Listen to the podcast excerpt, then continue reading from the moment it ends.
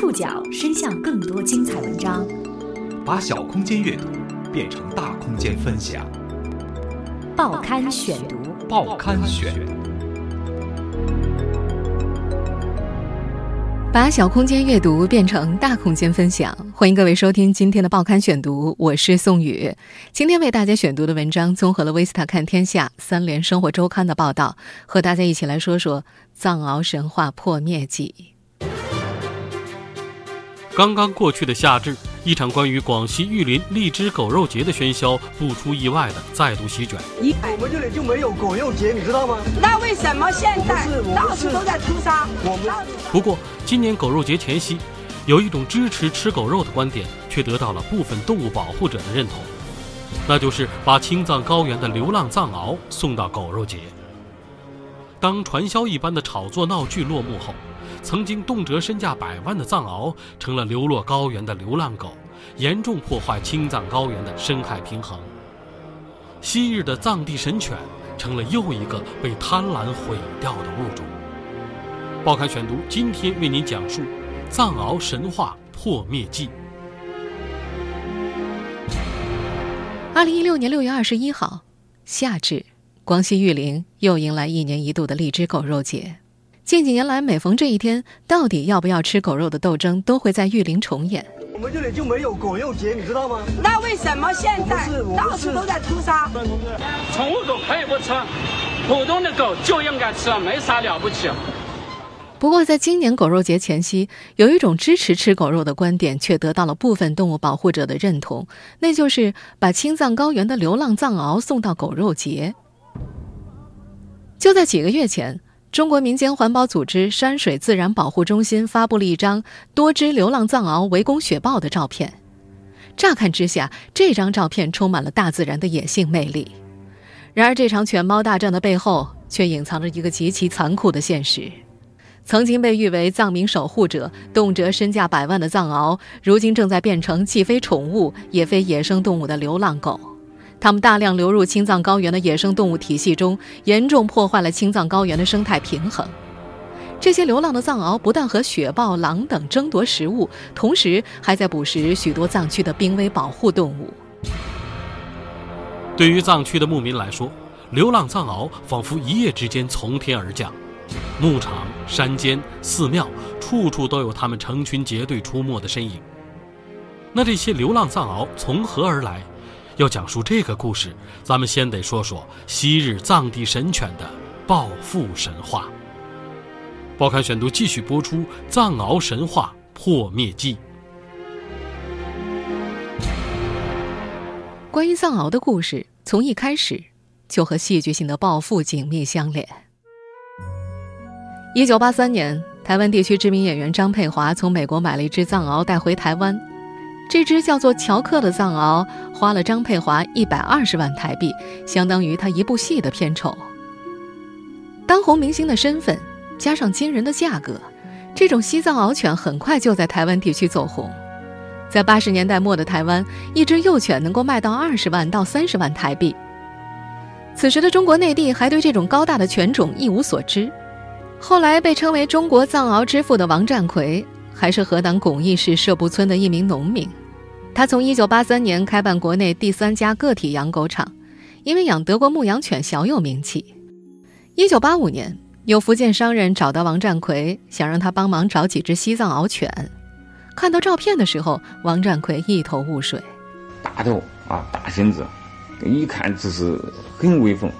当时我还想着中国呢，哦，还有还有这么大的这样狗。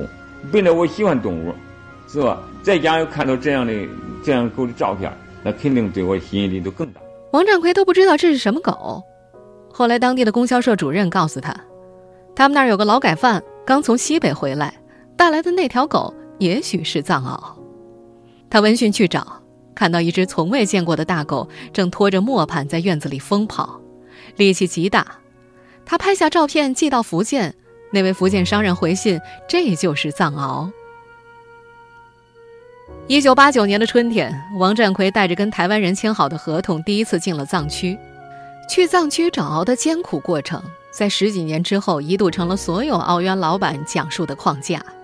很多真真假假的故事都是从王占奎这批先行者的叙述当中衍生出来的。那是大峡谷呀，又是夜深人静，那心里那真是那哎呦，那一切都完了的，特别凄凉。那时，王占奎在甘肃省马曲县租了个闲置的冷库，每天坐着手扶拖拉机下乡找獒。在游牧生活中，藏民们需要一只凶悍的藏獒来看家护院，防止野兽伤害牛羊。牧民白天拴着藏獒，晚上放出去，满草原自由交配，喂食也不固定，饥一顿饱一顿。夜里藏獒都得到草原上找食物。不过那时的藏民是不卖狗的。你要说去看那个狗的，他是很很高兴；但是说你要说去卖狗的，那他那个是说我卖孩子你要不要？就是说，因为他把他的狗嘞当成家里一户人。那时王占奎想得到藏獒，只能靠换。他在线上买了收音机、电灯泡，花了四十五天时间，跟牧民换了二十三只藏獒。把藏獒拉回巩义，他留下了三只母狗、两只公狗。这五只狗变成了王占奎藏獒养殖场的头一批种犬，剩下的十八只藏獒全部交付给了台湾商人，他们被运到了福建，再偷渡去了台湾。把收音机、电灯泡换算成人民币，那些藏獒的收购价便宜的五十块钱，贵的也就两百块钱，而卖给台湾人则高达七千元一只。王占奎第一次把藏獒带进内地，就制造了内地藏獒的第一个财富神话。一九九三年，北京、上海颁布了严格的养犬管理办法，养犬热在全国范围内严重消退。到王占奎这儿买狗的人变少了。到了一九九八年，他的狗实在卖不出去了，他选择去寻求媒体的帮助。没想到他真的成功了。一九九八年九月四号，河南大河报发表了《千里寻藏獒，中原听咆哮》一文。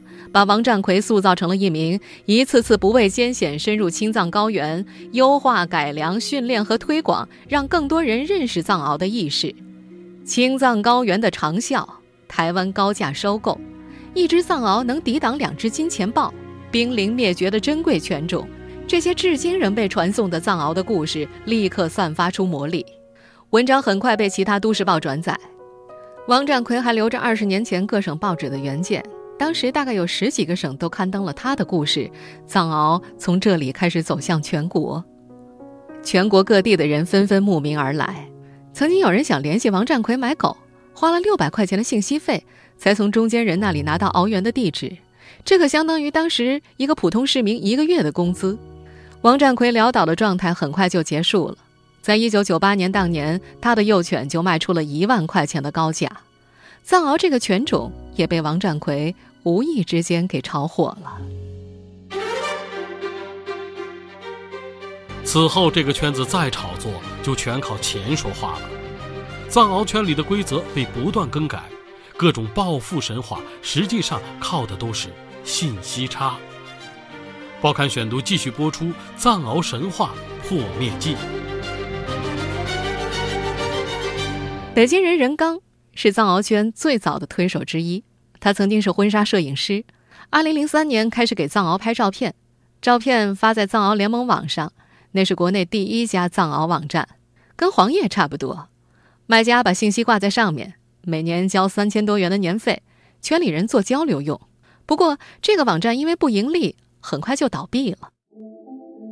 2006年前后，任刚自己成立了一家网站，叫做“藏獒之窗”，几百块弄个服务器。租个房子，一年三五万，雇几个人做网站维护，他自己呢则带着三四个摄影记者出去拍，还是以图起家。同一时期，各种圈内媒体纷纷开始出现，有人买了刊号，做全铜版纸彩色印刷的藏獒杂志，每篇稿子按页收费；有的公司专门群发藏獒广告短信，有个獒园老板每天手机能接到几百条。藏獒网站也已经不是单纯的展示了。大网站评选年度十大黄獒、十大铁宝金，选中的每条狗都是交了赞助费的，钱最多的还可以冠名大头条循环展示，最赚钱的还有给獒园建主页，母獒介绍、图片、新闻，全国獒园的主页都用一个模板往里套，挂在网站服务器上，网站的文编在后台做日常更新。任刚说这些都是打包服务，很多熬园一签就是两三年，每家收费几万到十几万。他最赚钱的是2009年和2010年，最多时一年做了几百家熬园的主业。任刚的叙述交织着自我批判和自我辩解。这些媒体其实叫什么媒体？说好听点就是广告公司，拿着你的钱替你胡说八道。那时除了砸钱做广告，还有一种出名的方法就是参加藏獒展会。展会上，藏獒被拉出来，评委根据头版、体躯、背毛、步态与气质四项打分，再按评分排名排出 A、B、C、D 等等级。一条狗若是被评成 A 级，不仅能够变成知名种公，身价倍增，在交配季大赚一笔，还能影响圈内的藏獒审美。可是很快，评奖的猫腻儿就被圈内人发现了。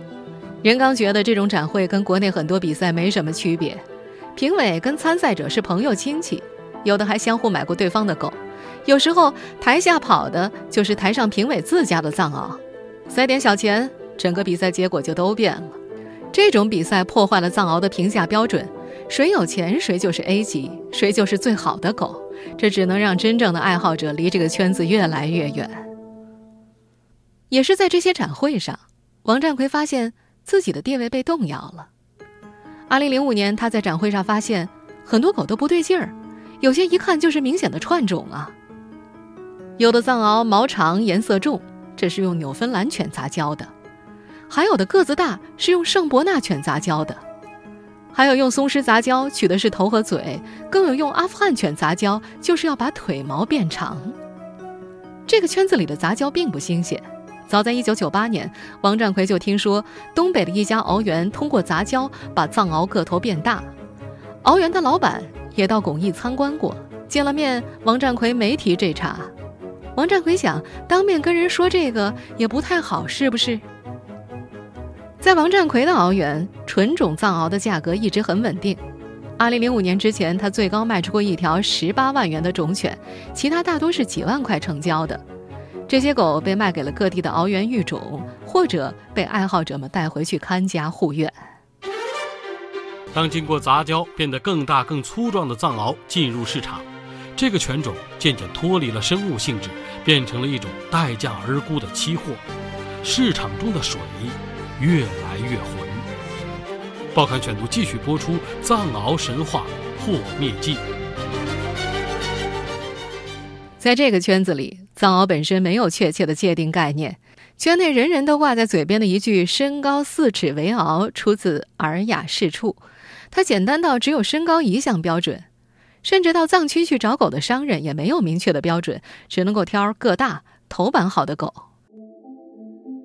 没有标准就给了市场无尽的想象力，最初的延伸就是藏獒越大越好。跟圣伯纳犬杂交之后的藏獒很快就拥有这个指标了，进而要求。大长毛，通身大长毛，毛越长越好，几乎垂地。接着就是三百六十度大毛腿，实际上藏区的藏獒很少有腿四周全部都有长毛的。再后来就是眉心毛发，额头上的毛把眼睛都盖得严严实实，整个脑袋就像梳了个爆炸头一样。当市场的水开始变浑，大多数人选择沉默不语。藏獒圈早期推手之一任刚说。哎最可悲的呀，不是人家杂交，是我看见了，我还没法讲。尤其你朋友都开始做这个了，你要说朋友就别做了。一些资金雄厚的大户们开始重新制定藏獒圈的规则。任刚发现，这里的奥妙其实跟文玩市场差不多。一条狗想要推出来，先找几个专家做评审，各个地区有头有脸的协会会长、俱乐部主席、资深前辈都请来了，一起给这条狗说好话。而圈外人听说什么藏獒协会的宣传部长、藏獒之父都看好这条狗，能不信吗？在这个圈子里，去哪家獒园都挺豪华的，关公像、唐卡、毛笔字、藏獒油画，不管有没有钱，老板的场面都很大，好让你相信他的实力。坐在土炕上把狗卖出五百万，那是二十年前在藏区的玩法了。更加隐秘的是那些托儿们。獒园的门口总有十几辆车等着跟种工配种，谈话常常会被外地慕名寻獒的客人打断。可要是天天在那儿待着，就会发现好像永远是这几个人。这些托儿和帮助炒作藏獒的网站在内是一个利益联合体。一旦藏獒被卖出高价，链条上的每个人都有相应的分成。几年前，任刚发现很多獒园的老板都有同一款手机，时间久了，他才发现这款手机带有自动定时回拨功能。客人一坐下，不出十几分钟，保准有个电话打进来，对方一定是个要高价买獒的外地客户。此时的獒园老板自己对着手机自说自话：“哦，这狗啊，不卖，那个煤老板谈不来，三十万，怎么可能出手嘛？”其实这些话是讲给坐在对面的买獒人听的。三十万都没卖，心理价位一下子就上去了，很多人被前前后后烘托的昏了头，最后就入套了。在这个阶段，人们已经抛弃了去藏区找獒九死一生的叙述模板，新的故事出现了。翻阅二零一一年二月的《中国犬业》，基本每篇文章都要提到雷同的故事。许多獒友慕名而来，主动开价八十万、两百万，试图将某某收入囊中。对此，对某某钟爱有加的某总都婉言谢绝了。同一本杂志之内，这种故事反复出现三遍，价格从八十万、八百万到一千万不等。面对天价，各位老总永远是丝毫不为之所动。更加著名的故事出现在电视上。就这个三条藏獒来说，他的爸爸呢是六年前我花一百五十万买的种狗，他用的试验把它培育到今天呢，用了这个三四五十条的母狗，都没成功，就今年才成功了这么一窝狗。二零零三年。前中国田径教练马俊仁出任了中国藏獒俱乐部主席。三年之后，在央视的节目上，他就为藏獒开出了至今最高的价格。他声称，有名韩国神父看中了自家小王子，要花两千万人民币买走。马俊仁还价四千万，最后韩国人只好花了一百八十万，把小王子的儿子小小王子买走了。而实际上，两千万这个价格，即使在几年之后藏獒市场的鼎盛时期，也从来没有真正达成过。暴力促进藏獒养殖业快速发展，市场过度饱和，屡屡爆出的藏獒袭人致伤甚至致死事件，使得控獒政策逐年严格。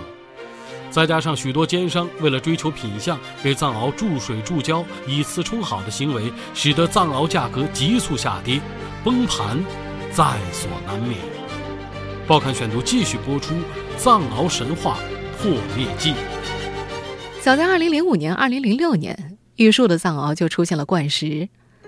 那些看起来很有成长潜力的幼犬被戴上婴儿的围嘴兜，直接用漏斗灌流质的奶渣。成年之后，它们的体重能直接从一百多斤灌成两百多斤，看起来更加高大威猛。很多藏獒从小就是被灌食养大的。自己都不怎么会吃，为了多吃，有些还要上跑步机锻炼。这样的狗虽然好看，但从这个时候开始，凶猛度已经明显下降了。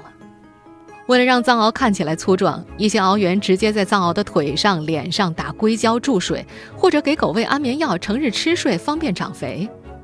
当养獒的风气传到河北昌黎之后，当地传统养貂、养狐狸的办法也用到了藏獒的身上。养狐狸的饲料含有激素。主要是培育毛皮的，藏獒一吃下去，立刻就变得绒毛厚实、光滑柔顺。这些新造型被制造出来，一砸钱宣传，很多圈外不懂行的人一度趋之若鹜。但是，不少圈外人花了高价买了条公獒回家之后，因为停了激素和甜食，个头很快缩水。等到醒悟过来，几百万早就打了水漂了。在如今的藏獒市场上，依然存在着这种被称为市场版的藏獒，它们早就失去了凶猛的本性，踹它一脚它都不叫，就是个毛茸茸的大玩具，不会走，不会动，不会配种，只会吃饭。市场版和原始版是当下藏獒圈两个特有的名词。原始版是指按照传统方式繁育，跟藏区的原始藏獒相差不大，只是体型形态更加优化。市场版是指经过多年的大长毛、三百六十度大粗腿等改造之后，毛发格外浓密、四肢粗壮，已经跟最初的藏獒有明显外貌区分的狗。说的直白点吧，一个是自然脸，另外一个是整容之后的网红脸。这种畸形发展的市场当然好景不长。二零一五年四月，一则昔日百万身价藏獒成火锅食材的新闻，向公众展示了藏獒市场崩盘的一幕。实际上，这是藏獒圈内公开的秘密。当一条藏獒被发现没有市场价值，被低价处理、送人，或者按斤卖给狗贩子当肉狗，这在失败率极高的藏獒养殖圈里实在太常见了。当时，这条迅速在公众间传播的新闻，终于捅开了这个公开的秘密：藏獒养殖业的泡沫破灭了。此时，人们才发现，一切的套路都这么眼熟。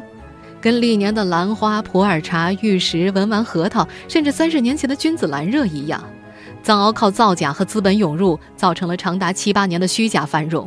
然而，这种熊熊燃烧的狂热需要持续不断的燃料供给。当击鼓传花的接力无人接棒的时候，这个局就破了。藏獒渐渐卖不出去了。从今年春节到现在，昔日风头一时的王占奎的獒园一共卖出了三只幼犬，总价四万块。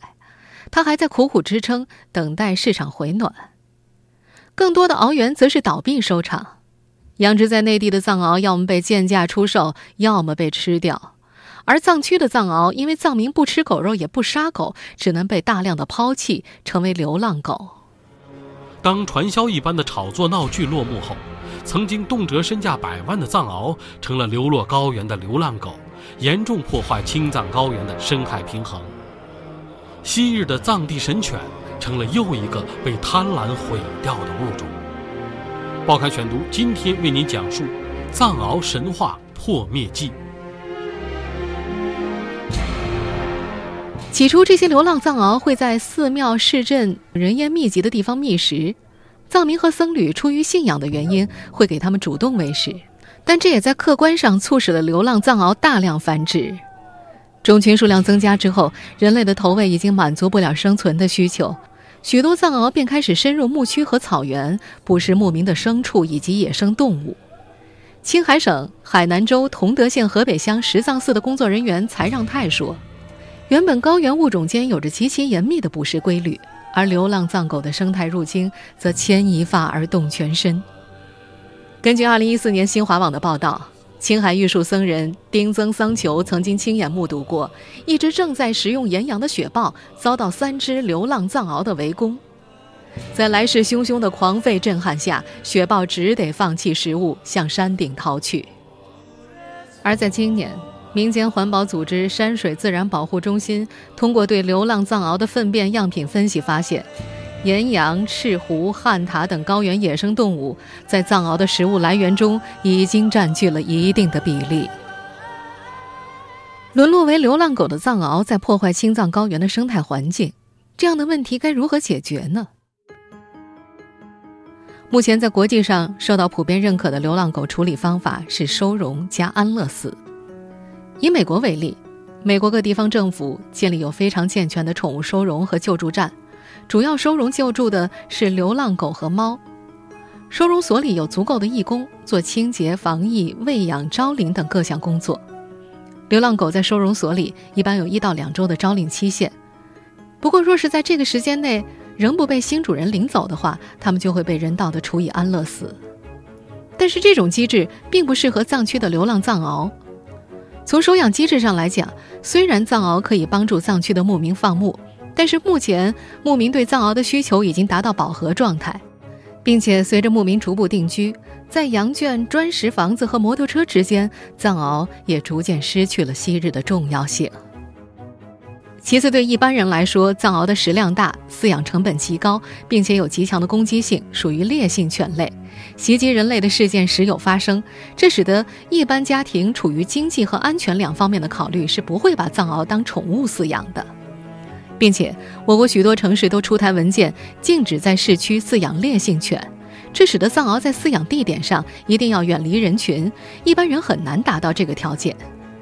这就让绝大多数的藏獒面临着即使被收容也无法被收养的现实。大规模收容是要付出巨大的人力和财力的，但目前青藏地区的流浪狗收容机构大多是民间动物保护组织开办，能力有限，如此巨大的开支根本就是难以支撑。有部分人士认为，目前要快速有效地解决流浪藏獒破坏生态的问题，最行之有效的办法就是合理捕杀。尽管这样做，确实很残忍。这也就是为什么有人会提出要把青藏高原的流浪藏獒送到狗肉节去，尽管这个方法从实际操作的角度来讲根本没什么可行性。时至今日，无论是藏区散养的藏獒，还是獒园里的商品狗，亦或是流落野外的流浪狗，它们都早已配不上昔日传说中藏地神犬的赞美。它们，很不幸地成为了又一个被人类毁掉的物种。听众朋友，以上您收听的是《报刊选读：藏獒神话破灭记》，我是宋宇，感谢各位的收听。今天节目内容综合了《维斯塔看天下》《三联生活周刊》的内容。收听节目复播，您可以关注《报刊选读》的公众微信号，我们的微信号码是《报刊选读》拼音全拼，或者登录在南京 APP、喜马拉雅 FM、网易云音乐。我们下次节目时间再见。